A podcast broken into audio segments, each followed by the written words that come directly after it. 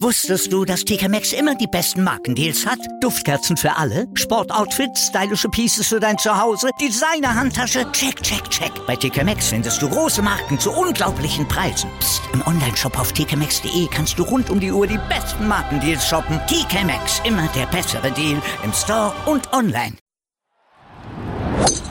Nur Golf auf meinsportpodcast.de nur Golf auf mein Sportpodcast.de mit dem Blick auf das AT&T Pebble Beach Pro M, äh, beziehungsweise wir fokussieren uns natürlich auf das, was die Pros gemacht haben an diesem Wochenende und da hat Daniel Berger vor allen Dingen abgeräumt. Der hat sich in einer spannenden Schlussrunde am Ende durch ein Eagle, beziehungsweise eigentlich durch zwei Eagles auf der ganzen Runde, eine relativ weit vorne und eins ganz am Ende durchgesetzt und sich diesen Turniersieg geholt. Hat einen super tollen Putt gelocht, über den euch unsere Expertin Desiree Wolf sicherlich gleich eine ganze Menge erzählt erzählen kann. Also Desiree. Hallo Malte. Ja, Daniel Berger, der Mann, der ja eigentlich sowas wie chronisch unterschätzt ist. Das hat er auch selber so ein bisschen dann nochmal thematisiert auf seine Pre seiner Pressekonferenz hinterher. Wir hören diesen O-Ton einfach mal als erstes rein.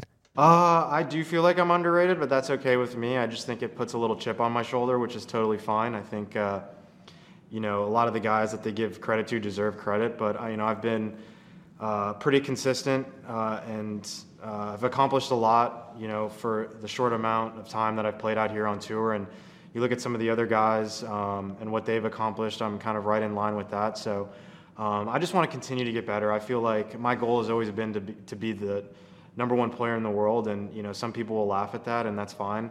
But uh, that's something that uh, every day I wake up and I strive for.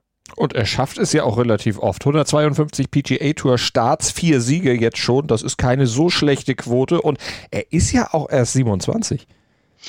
Ja, Daniel Berger gehört ja zu der äh, berühmten College-Abschlussklasse, zu der auch unter anderem ja Jordan Spieth gehört und ähm, hat dann natürlich im Vergleich zu seinen Kollegen zeitweise so ein bisschen, äh, ja, nicht ganz so viel Beachtung erfahren. Was aber übrigens bei Burger auch daran liegt, äh, dass er auch einfach viel mit Verletzungen draußen war, Handgelenk und solche Scherze. Und ähm, also sprich, der hat einfach auch mengenmäßig nicht ganz so viel gespielt wie die anderen und hat sich jetzt seit der äh, Covid-19-Unterbrechung äh, da wirklich äh, äußerst solide verkauft. Hat er dann auch gleich das Congressional gewonnen letztes Jahr nach eben der Unterbrechung und jetzt schon wieder. Und ganz ehrlich, das ist also das Spiel, was er so hat, ist jetzt auch nicht unbedingt, äh, ist nicht ganz gewöhnlich, also gewöhnlich mhm. im Sinne von ganz lehrbuchkonform vom Schwung her, aber es ist auf jeden Fall dazu geeignet, solche Turniersieger einzufahren. Und der Platz, der scheint ihm auch zu liegen. Ich meine, wenn du vier Eagles auf vier Runden spielst, ist nicht so schlecht. Ja, also da muss man bei Daniel Berger aber auch sagen, also erstens nur mal so, äh, so zur Info am Rande, dafür sind wir ja da. Daniel Berger ist ähm, bei Cameron McCormick, das ist der Schwungtrainer eben auch von ähm, Jordan Spieth. Und auch Daniel Berger hat einen etwas unkonventionellen Schwung, also etwas. Und ähm, ja, McCormick ist dafür bekannt, sozusagen da dann auch nicht zu massiv einzugreifen. Also zu dem gehst du nicht zwingend, wenn du jetzt eine, eine Schwung-Komplettumstellung haben willst, wie das ja ähm, andere Trainer manchmal machen. Ähm, der hat auch bei Spieth, äh, gibt es jetzt auch Details, äh, ich sage nur Chicken Wings, äh, solche, also nicht zum Essen übrigens, ähm, also sprich jetzt äh, Ellbogenhaltung und so irgendwas, mhm. ähm, gibt es auch Dinge, die da nicht ganz lehrbuchtechnisch sind und die er trotzdem in dem Sinn jetzt nicht komplett wegkorrigiert hat, weil er einfach den Schwung als solches belassen wollte und das hat er bei Daniel Berger auch getan. Aber ähm, McCormick hat den interessanten Ansatz, den ich ganz großartig finde, dass der Golfer sich so ein bisschen als Künstler empfinden soll. Also sich so ein bisschen see yourself as an artist war, war, das, war das Zitat, äh, was, was Daniel Berger auch erzählt hat. Und also da ging es einfach darum, dass er dann so ums Grün rum ein kurzes Spiel mit ihm gemacht hat, gechippt hat und der Trainer gefragt hat, ja, kannst du noch eine andere Chip-Technik oder noch einen anderen Chip? Nö. Und äh, also so ungefähr, also es war wohl recht äh, eindimensional. Also Burger hatte da halt eine bestimmte Technik, die ihm gut lag.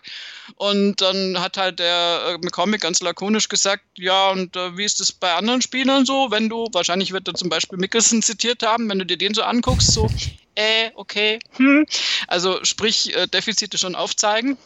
Und natürlich auch beibringen, aber gleichzeitig auch dieses Auge haben, Auge für, wo will ich hin, dieses Visualisieren von, von, von Schwung, Bahnen und, und dieses Schwunggedanken ausführen. Das ist halt auch so eine ganz wichtige Komponente und die kann McCormick offensichtlich wunderbar beibringen. Das hat er ja auch bei Spieth schon ganz wunderbar geschafft. Und Burger fühlt sich da auch sehr wohl. Das mag also auch noch ein zusätzlicher Impuls sein. A, er ist wieder wirklich absolut uneingeschränkt äh, verletzungsfrei und B, neuer Impuls von, von altem Trainer.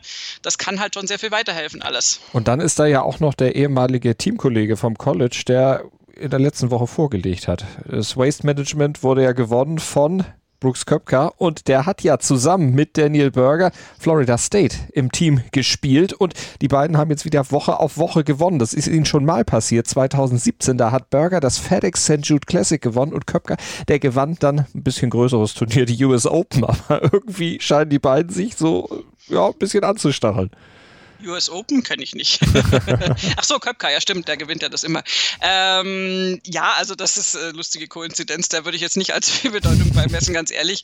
Aber ähm, es kommen halt immer wieder, also jahrgangstechnisch habe ich ja schon erwähnt, eben Burger, Spieth, mhm. Thomas und so weiter in einem Jahrgang, dann Brooks Köpka ist ein anderer Jahrgang, aber eben gleiches College wie, wie Burger. Ich meine, das ist in den USA natürlich äh, sehr, sehr oft so, dass du auch in, äh, von, Augusta hast du ja natürlich äh, vom, vom College die Abschluss Abschlussklassenleute, äh, die sie dann zum Teil auch mögen oder eben nicht mögen. Wir hatten ja die Patrick Reed-Kollegen-Geschichte schon ausführlich äh, dargelegt. Und ähm, aber jetzt bei Daniel Berger ist es tatsächlich so, also um auch nochmal auf dieses Underrated zu kommen, ja, underrated einfach deswegen, weil er halt einfach auch diese Unterbrechungen hatte mhm. und weil er, also bei aller Liebe, aber jetzt, also er hat jetzt halt nun mal nicht irgendwie vier Major-Siege, so wie das Jordan Spieth und zwar ja schon vor ein paar Jährchen gemacht hat.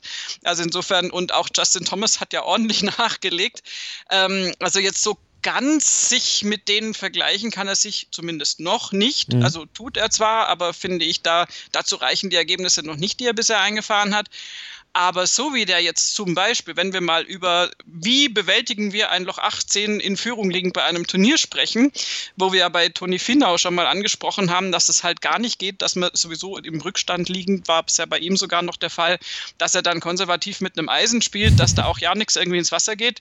Ja, ähm, Daniel Berger macht halt genau das nicht, diese zu vorsichtige Spielweise. Mhm.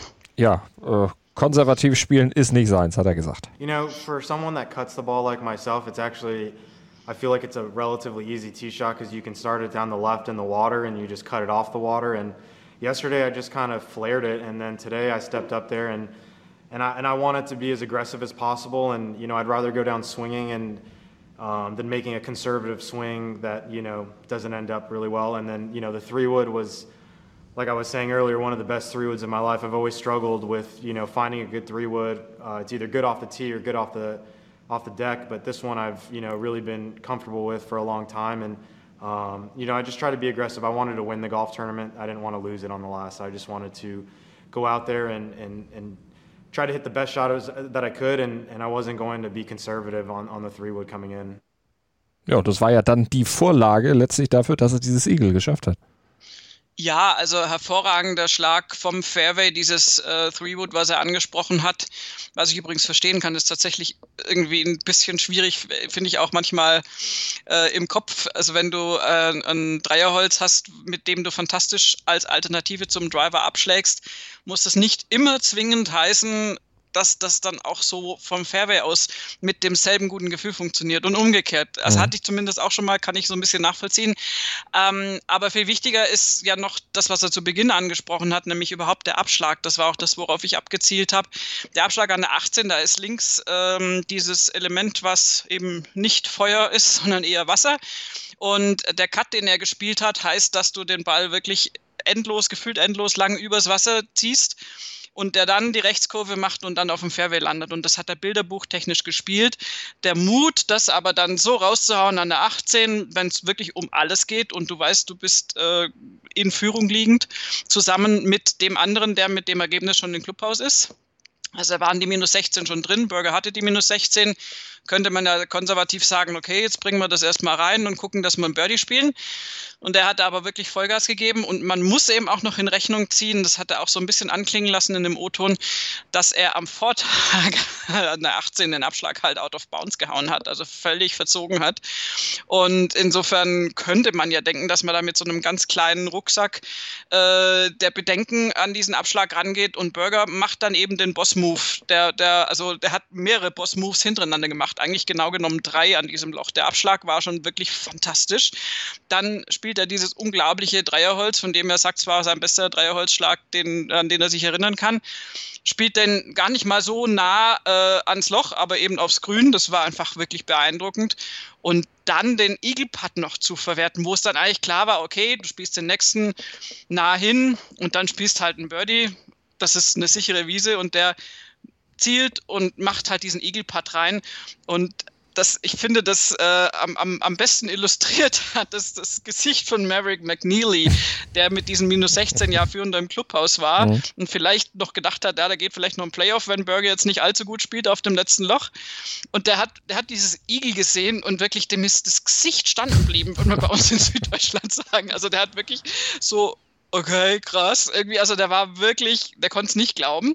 Und das waren einfach so drei so Schläge hintereinander an einem Loch 18 und dann mit einem Igel den Turniersieg mit zwei Schlägen Vorsprung zu holen. Das ist ein Boss-Move. Und mhm. da habe ich mir gedacht, und genau das hat Daniel Berger. Und das haben ja manche nicht. Und Daniel Berger ist aber diese Rampensau, der sagt, Druck, mir doch egal. Ja. Und, und deswegen, also äh, underrated, ja, in dieser Hinsicht definitiv. Also wenn der jetzt mal ein bisschen Stabilität reinbringt, kann da durchaus noch äh, Aufsehenerregendes kommen. Und er ist einer, der beim AT&T Pebble Beach äh, immer gut ist, äh, dreimal gestartet. Oder drei Top Tens hat er sich da geholt in seiner Karriere, ist öfter gestartet. Aber drei Top Tens hat er da eingefahren. 2015 war er geteilter Zehnter, 2020 geteilter Fünfter und jetzt hat er gewonnen. Also steiler Kurs nach oben für ihn und es war sein vierter Turniersieg. Ich hatte es vorhin schon gesagt, in der Geschichte seiner Karriere.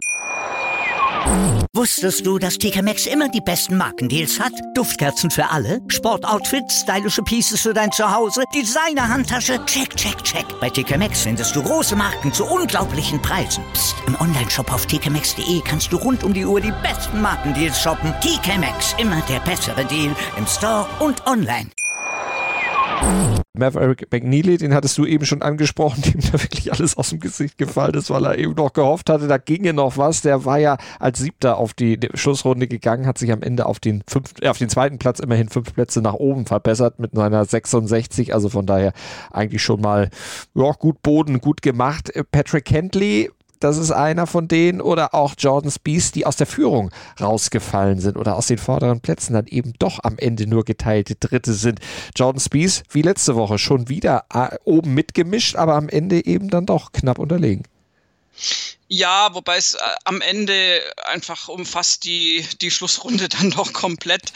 Ähm, also es war einfach so schade, du hast es äh, kommen sehen, es war dann eigentlich auf den Front Nine fast schon klar, aber da hat man immer noch Hoffnung, dass sich auf den Back Nine noch irgendwas Unerwartetes tut.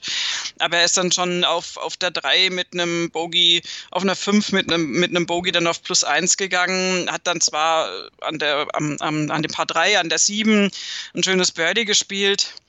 Aber dann ist ihm auch, also es war, es hat sich durchgezogen, dass er einfach unpräzise war, dass er gerne mal den Bunker hier, das Rough dort mitgenommen hat.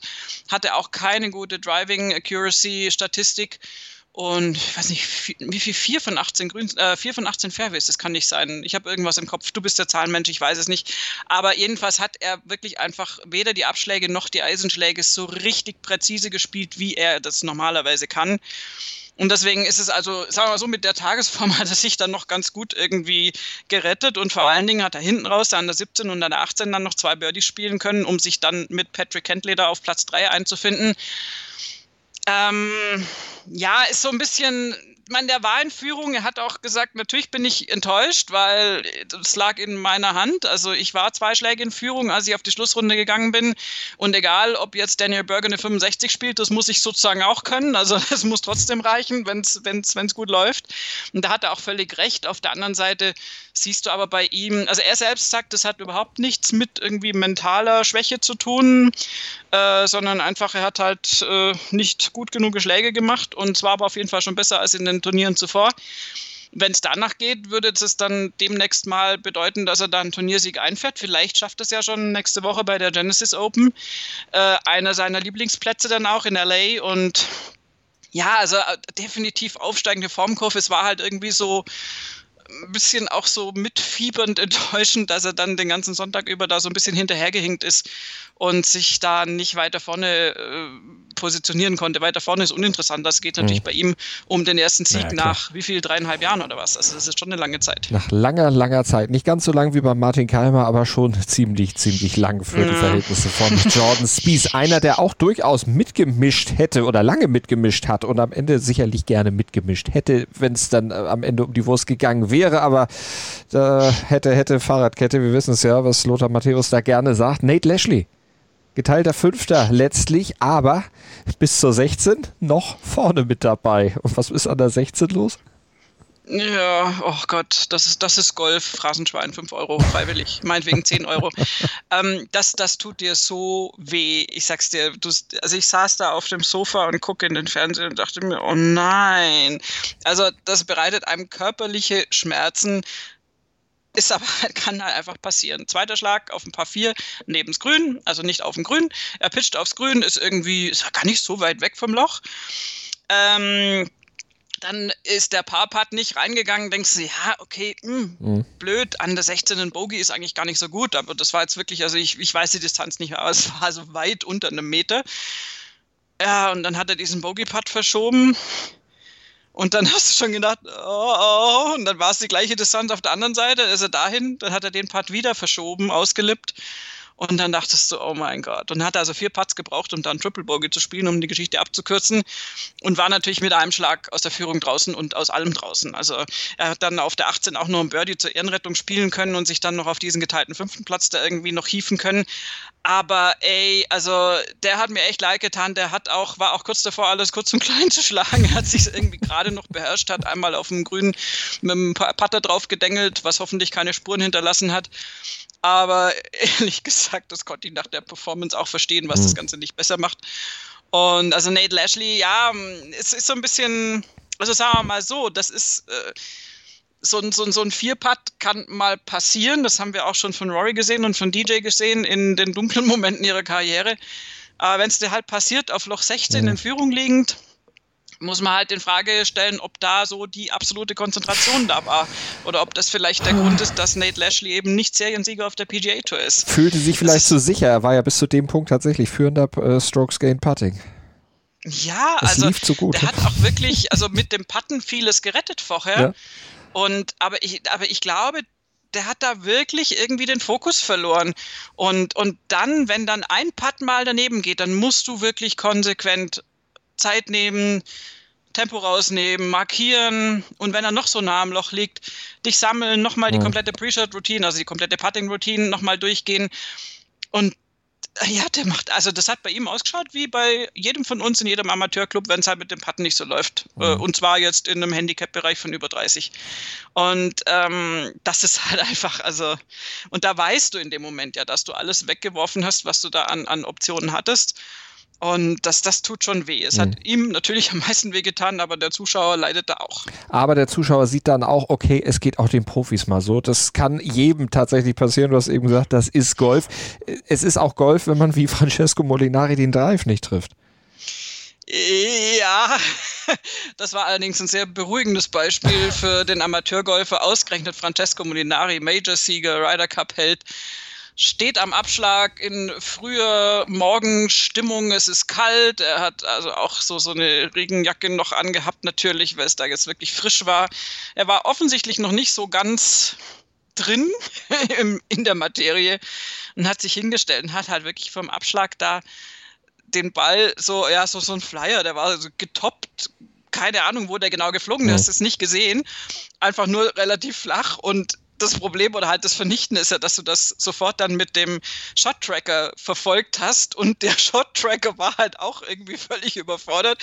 Der hat dann, normalerweise geht er ja in eine sehr hohe, steile Kurve erstmal rein bei so einem Abschlag und der Shot-Tracker macht halt so eine gerade Linie auf dem Boden, so irgendwie völlig verstört und versteht dann nicht, was, was er da macht, so ungefähr, und hört dann wieder auf. Oh. Und du kannst den Ball auch gar nicht so, ähm, irgendwie verfolgen. Ähm, Molinari hat es mit Humor genommen und hat es dann quasi weggelacht, weil, ja, was, was, mein Gott, da brauchst du es auch nicht irgendwie drüber zu brüten. Das ist halt echt. Äh, so ein, so ein Ding, was dir mal passiert und kannst dir nur froh sein, wenn das irgendwie so an einem ersten Tee passiert, wo jetzt vielleicht nicht irgendwie 5000 Leute stehen, was ja im Moment eh nicht der Fall ist. Wir hatten übrigens nicht nur Zuschauertechnisch ist kein Zuspruch, sondern ja auch die, also es hieß ja Pro M, war aber kein Pro M, also die Amateure haben gar nicht mitgespielt, natürlich Stimmt. wegen der Corona-Situation. Und es wurde auch nur auf zwei Plätzen insgesamt gespielt. Also Spyglass war in der Vorrunde sozusagen Donnerstag, Freitag noch mit drin und dann nur Pebble Beach. Also den dritten Platz haben sie dann auch gleich weggelassen, weil du den gar nicht brauchtest, weil ja sonst müssen ja so ein Haufen Leute verteilt werden, wenn die Amateure noch dabei sind. Also war jetzt mal ein anderer Modus. Von mir aus können wir nächstes Jahr gerne wieder zur altbekannten Pro-M-Verteilung zurückkehren, die ja auch so äh, Stars wie Bill Murray, die da echt Lokalkolorit noch mitbringen, äh, da immer wieder erblühen lässt. Und also war jetzt schon sehr naja, dröge ist das falsche Wort, aber sehr neutral professionell, wenn du eben dieses typische eines Pro-M-Turniers gar nicht hast, weil die ja. M's nicht dabei sind. Das ist halt schade. Ah, und ein M war auch relativ schnell wieder draußen, nämlich schon nach zwei Tagen. Phil Mickelson. 74 und 80. 80. Das schlechteste Ergebnis, was er jemals in Pebble Beach gespielt hat, bei einem Turnier, was er ja schon mehrfach gewonnen hat. Äh, ja, boah, das mit dem M war, uh. Ja. ich habe gerade echt noch durchforstet, wieso er jetzt irgendwie Amateur sein könnte, aber dann, okay. Ja, gespielt äh, hat er wie einer, äh, Entschuldigung. nein, nein, nein. Wir, wir, wir, deuten das mal, wie du das ja wahrscheinlich gewollt hast, auf den Anfangsbuchstaben des Nachnamens um. Ja, für Mickelson tatsächlich, also der war auch ähm, Entschuldigung, aber pisst. Also man ja. kann es nicht anders ja. ausdrücken. Also allein wie er sich da in der zweiten Runde verabschiedet hat, Loch 14 Double Bogey, Loch 15 Bogey, Loch 16 Bogey, Loch 18 ein Quadruple Bogey, Aha. wo er sich von plus 4 noch flockig auf plus 8 dann irgendwie hochgespielt hat. Also der, äh, also Entschuldigung, aber da hätte ich dann auch irgendwie verstanden, wenn der mal einen Schläger kaputt macht. Ähm, ja, kannst du nicht erklären, kannst du auch nicht herleiten. Er hat da schon oft gewonnen. Das ist ein Platz eigentlich total für ihn, äh, nicht wie für ihn geschaffen, aber wo er sich sehr, sehr wohl fühlt. Und er hat einfach, also am zweiten Tag besonders, die 74 am ersten Tag war schon schlecht, also für seine Verhältnisse. Und die 80 am zweiten Tag, ich meine, die ist ja praktisch auf den letzten fünf Löchern entstanden. Mhm. Da lag Even Paar bis zu Loch 13 und haut dann innerhalb von, von, äh, ja, von, von, von, von vier Löchern da irgendwie Double- und Quadruple-Bogies raus. Also das, das ist halt irgendwie, keine Ahnung, warum es den da so zerbröselt hat. Also das ist tatsächlich immer wieder erstaunlich, dass es so routinierte Spieler da erwischt. Aber ich meine, wenn du dir anguckst, ich meine, gut, ein John Daly war jetzt auch dabei, der ist natürlich nicht in der aktiven Form wie Phil Mickelson, der ja trotz seines über 50-jährigen Zustands immer noch wettbewerbsfähig ist. Bei John Daly war es eine 80 und eine 77, das hat auch nicht so wirklich gut funktioniert. Aber ja, hat mich ehrlich gesagt gewundert. Also, dass es so krass da hinten raus noch läuft, also eben gar nicht läuft, war echt bemerkenswert. Ja, werden wir oder wird er sicherlich dann äh, für sich auch nochmal aufarbeiten, was da los war. Vielleicht kehrt er dann auch irgendwann komplett äh, der Tour den Rücken und geht nur noch zu den Champions. Da lief es ja deutlich, deutlich besser. Aber nein, das ist böse und er wird sicherlich auch wieder bessere Tage haben. Phil the Thrill auf jeden Fall. Er kann ja nur gut oder furchtbar. Ja, also es gibt keine halben Sachen bei ihm. das stimmt tatsächlich. Ja, und ganz ehrlich, ich meine, also ob du jetzt da den Cut verpasst um einen Schlag, was auch total nervig ist, ja. oder ob du mal so richtig abkackst, Verzeihung, das ist dann gerade auch schon egal. Ich meine, dann. Wofür du kein Geld kriegst, ist völlig egal, ne? So ungefähr, ja. Nee, da ist er wirklich, äh, hat es in Style beendet, äh, wenn auch in der verkehrten Richtung. Wir werden auf jeden Fall ihn natürlich auch weiter verfolgen, genauso wie den Rest der PGA Tour, wie die European Tour, wenn sie denn mal wieder spielen. Die haben noch eine Woche frei, ne? Genau, jetzt ist nächste Woche die Genesis und äh, ehrlich gesagt, da bin ich furchtbar gespannt drauf, weil es doch sehr viele Spieler gibt. Das waren nur drei Spieler aus den Top 20 überhaupt da, was es das Turnier an sich nicht spälern soll.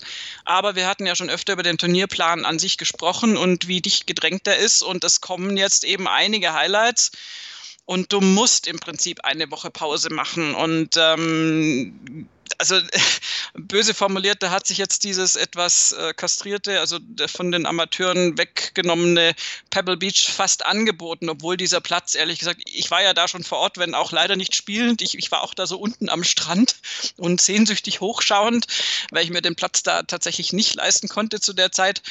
Und äh, jetzt könnte ich es übrigens auch nicht. Und ähm, ja, und das ist einfach, das ist ein totaler Sehnsuchtsort und das ist natürlich wunderschön. Also ich kann jedem nur empfehlen, sich mal da auf diese äh, Monterey Peninsula zu begeben, Carmel anzugucken und eben auch Pebble Beach wenigstens mal hinzufahren, um mal zu gucken. Und da an dem Strandabschnitt, das ist wirklich fantastisch schön, aber von größerem sportlichen Wert wird aus meiner Sicht deutlich das Genesis sein. In LA werden wir einige Spiele jetzt wieder dazu stoßen haben, die, die da äh, etwas höher gerankt sind und ein größeres Teilnehmerfeld, also ein größeres hochklassiges Teilnehmerfeld dann dadurch äh, entstehen lassen. Und ähm, da bin ich schon sehr, sehr gespannt drauf. Und danach geht es eben dann im Wochenrhythmus muss weiter mit WGC und so weiter, mit Großereignissen. Also äh, die Pause jetzt gemacht zu haben, ist jetzt auch nicht so ein doofer Move tatsächlich. das stimmt. Es kommt noch einiges. Es geht Schlag auf Schlag. Zunächst mal da, wo John Steinbecks äh, Geschichten spielen. Also für alle Literaturfreunde habt ihr dann auch noch was gelernt hier bei uns in der Sendung. Wow, Malte, ja, meine Güte. Canary Row, ja. Englisch-Leistungskurs. Irgendwann schlägt er doch nochmal durch. Ich wusste, dass ich irgendwann nach 30 Jahren das mal wieder nutzen darf. Ja, ja, aber da, das sind wir jetzt ja schon nicht mehr. Die Woche ist ja schon vorbei. das stimmt, Nein. aber wir hatten keine Vorschau-Sendung, von daher musste ich es jetzt loswerden. Ja, ja, ja, natürlich, natürlich. Nein, äh, wir freuen uns, glaube ich, beide auf diese kommende Woche und ähm, schauen uns dann da mal an, was, was passiert und wie da die, die dann da auftauchen, auch tatsächlich ihr Spiel auf den Platz bringen. Also ich bin da mhm. sehr, sehr gespannt und ich bin vor allen Dingen gespannt, wie Jordan Spieth sich jetzt weiterentwickelt nach zwei sehr, sehr guten, wenn auch dann doch nicht Turniersiegen, äh, Sonntagen könnte ja der Durchbruch auch in LA kommen. Vielleicht kommt er, ihr werdet es hören auf jeden Fall dann, wenn es passiert oder wenn es nicht passiert, am Montag bei Nur Golf. Da sind wir nämlich wieder für euch da, werden natürlich über das Turnier ausführlich sprechen hier bei uns im Podcast auf meinsportpodcast.de. Und damit ihr es nicht verpasst, abonniert ihn doch einfach mit dem Podcatcher eurer Wahl. Dann seid ihr immer auf dem Laufenden in Sachen Golf. Danke, Desiree. Sehr gerne. Was zum Teufel, du Bastard? Du bist tot, du kleiner Hundeficker. Und dieser kleine Hundeficker, das ist unser Werner. Ein ganz normaler Berliner Kleinstkrimineller, der dann aber im Knast das Ding seines Lebens dreht. Una Fantastica Risetta Perla Pizza. Er klaut seinem Zellengenossen ein Pizzarezept. Aber nicht irgendeins. Und mit dem eröffnet Werner dann die beste Pizzeria Berlins. Doch Werners Glück ist nur von kurzer Dauer. Denn es hagelt Probleme. Werners Pizzaparadies. Erstmals großes Kino- und Podcast-Format. Mit fetter Starbesetzung. Alina But, Kida Ramadan, Edin Hasanovic, Oliver Koritke, Ralf Richter, Ben Becker, Winfried Glatzeder, Anna Schmidt und viele mehr. Abonniert die Scheiße. Jetzt macht schon, mach! Nur Golf auf meinsportpodcast.de